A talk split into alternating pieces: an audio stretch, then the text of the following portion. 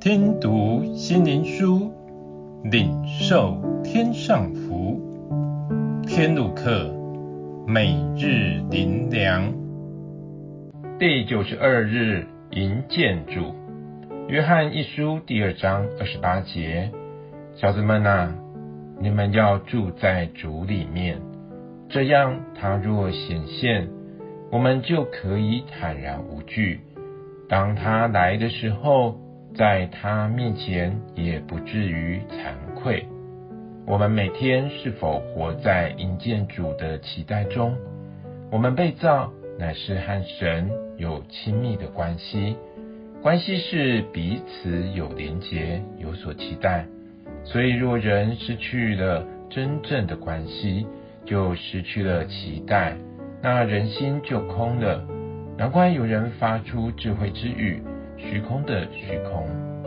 神的爱就是让人找到生命的真正关系，生命中有真正的期待。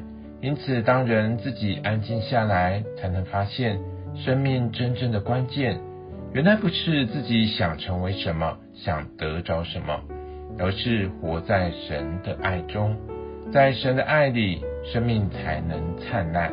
才能开花结果，一天天在爱里成长，活出神的形象，满有神的荣耀。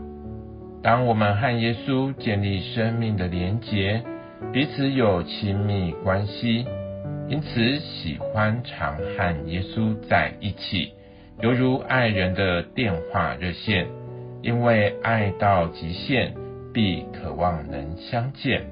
当能够与最爱的人相见，这是何等欢欣的事！因爱的至极乃是生命的荣耀光辉。谁会真正希望迎见主？就是耶稣是他们所爱，他们的言行没有违背神的心意。见主面时，必能得到耶稣的称赞。所以他们终日期盼主快再来。那是好的无比。